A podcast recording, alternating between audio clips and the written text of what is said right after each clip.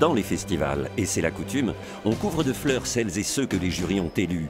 À elles, à eux, grandeur, gloire et victoire. Mais les vaincus, les finalistes qui rentrent chez eux sans trophée, on devrait les oublier?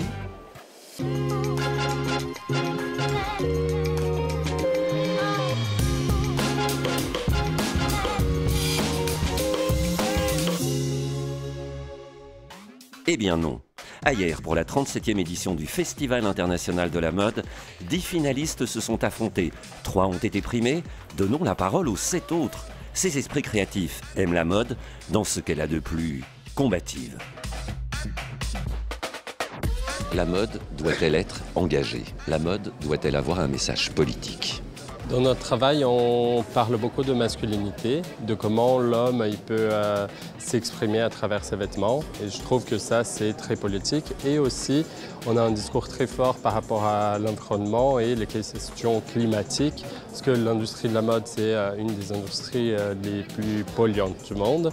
Et l'industrie doit proposer des solutions pour contourner ce problème, pour qu'on arrive à respecter les accords euh, qui ont été faits à Paris euh, il y a quelques années.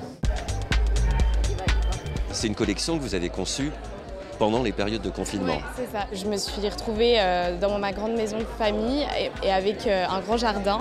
Et mon jardin est devenu un peu mon refuge créatif à ce moment-là. Donc j'ai développé une matière à partir de tuyaux d'arrosage.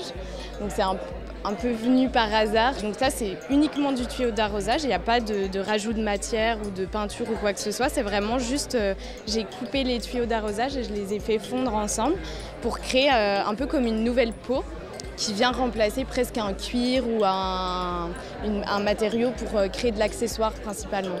Et où est-ce que vous avez appris cette technique? J'ai appris nulle part, c'est juste de l'expérimentation et juste par moi-même. Quel est le message de votre collection? Le message de ma collection, c'est euh, tout d'abord l'envie de travailler avec euh, que des matériaux recyclés. C'était super important pour moi, euh, en venant hier, de travailler sur une collection qui est complètement sustainable. Le principal produit que j'ai recyclé dans ma collection sont des cravates. Et donc en fait voilà, euh, l'idée c'était vraiment de rassembler différentes cravates dans le plissé euh, en créant une nouvelle pièce à partir d'anciennes pièces.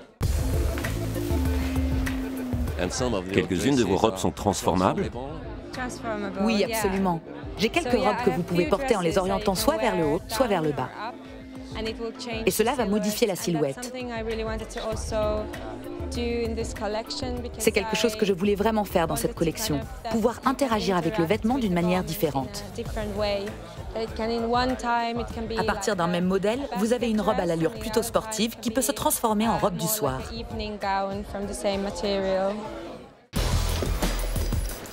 One look, une matière par tenue, c'est bien cela?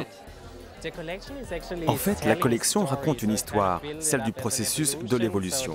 Cette tenue, conçue avec cette matière, cela démarre de façon très organique et cela se termine avec un tissu fabriqué artificiellement. Vous, vous aimez les matières Oh oui, j'adore le tissu, j'adore les matériaux, j'adore l'artisanat. Vous pouvez vraiment le ressentir à travers toute ma collection. C'est la raison pour laquelle j'ai choisi de travailler avec plusieurs matériaux, puis d'essayer de ne travailler qu'avec une seule matière, de la tête aux pieds, pour construire ces tenues monochromes. Vous avez tout fait vous-même Oui, j'ai tout fait à la main, au crochet et au tricot. Cela m'a pris un temps fou. Ce sont des techniques qui poussent à la méditation. Et je me suis aussi beaucoup amusée à composer les couleurs, à réfléchir à comment inclure tel ou tel fil, comment les ajouter à ce que je tricote ou crochette. Et c'est une collection unisexe Unisexe, exactement.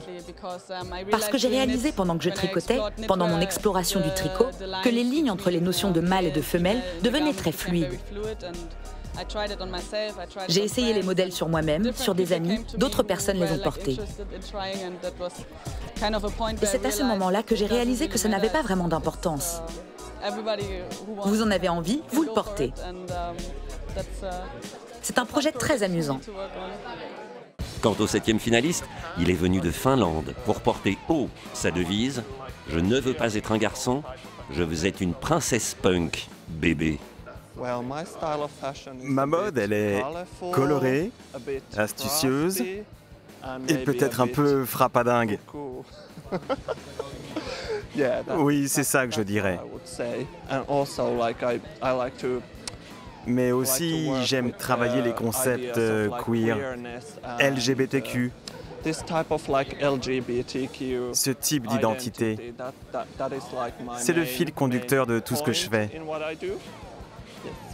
Mais jamais de façon provocante. Non, je ne cherche jamais à provoquer qui que ce soit. Si quelqu'un se sent provoqué, c'est de sa faute, pas de la mienne. Moi, je vis ma vie. J'essaye d'être libre et de m'exprimer d'une façon qui m'est propre. Ces sept finalistes n'auront donc remporté aucun prix, mais leur réflexion sur le processus de création, le travail des matières, la fluidité des genres, prouve à quel point l'envie de transformer la mode est loin d'être une chimère.